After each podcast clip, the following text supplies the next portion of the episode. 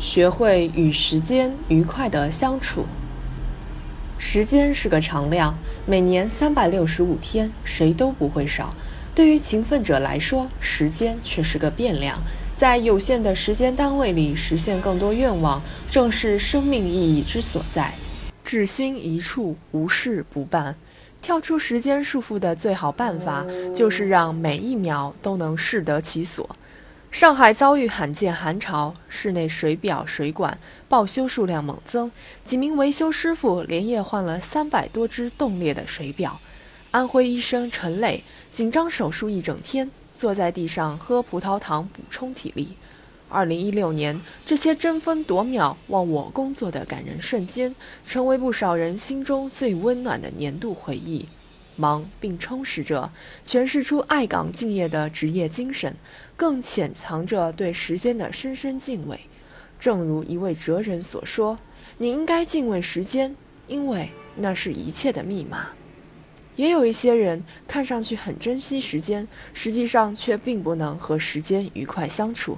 比如忙得昏天黑地，五加二。白加黑，辛苦指数很高，但总是忙不到深化改革、破解难题的关键处；又如缺乏主见，随波逐流，忙得像陀螺一样，却迷失了前进方向；再如眉毛胡子一把抓，像撒胡椒面一样，这里抓一下，那里敲一点，最后一事无成。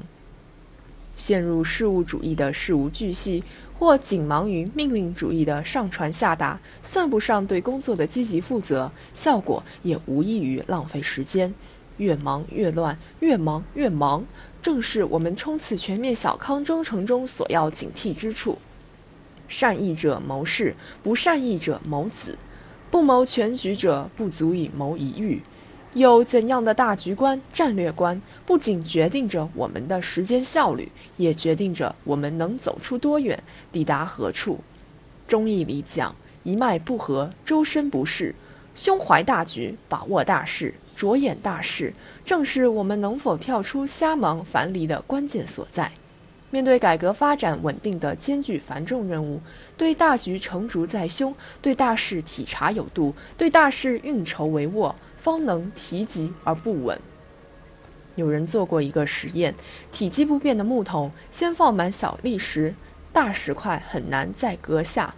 如果换一个顺序，小砾石就能填满石块间的缝隙。